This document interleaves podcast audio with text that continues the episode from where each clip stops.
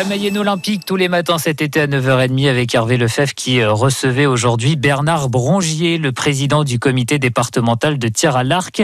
Un sport dans l'ensemble assez bien représenté en Mayenne, même s'il manque des effectifs féminins. Et puis, nous sommes revenus avec Bernard Brongier euh, très rapidement sur les euh, Jeux Olympiques assez décevants au tir à l'arc dans le camp tricolore. Mais fort heureusement, il y a dans ce sport au niveau national une jeunesse plutôt prometteuse. Les Jeux Olympiques, oui, on va passer relativement Ah bah, vite. je- Euh, Quatre participants, trois hommes qui se font sortir en 16e de finale et une femme qui termine 9e. Donc, euh, bon, on espère un petit peu mieux pendant trois ans en France. Nous allons bientôt avoir les Jeux paralympiques où il y a une équipe de six personnes, je crois, qui partent aussi ou qui sont parties.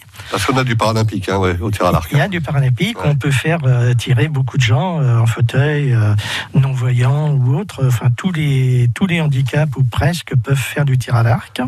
Par Et qu'est-ce que, qu'est-ce que vous attendez d'eux alors? Ah, c'est très très Comment difficile.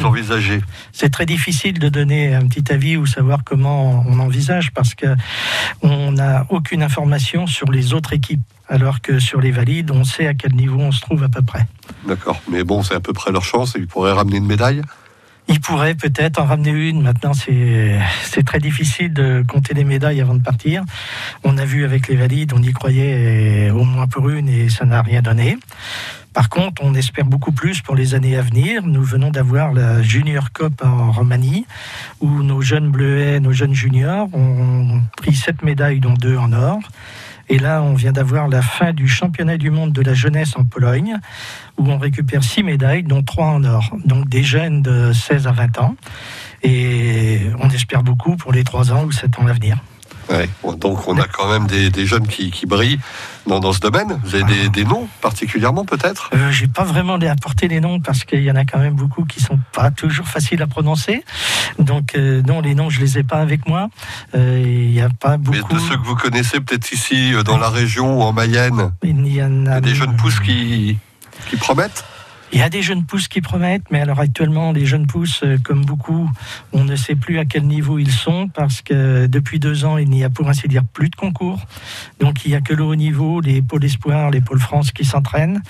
Et nous, cet été, par exemple, on n'a aucun résultat sur les concours extérieurs.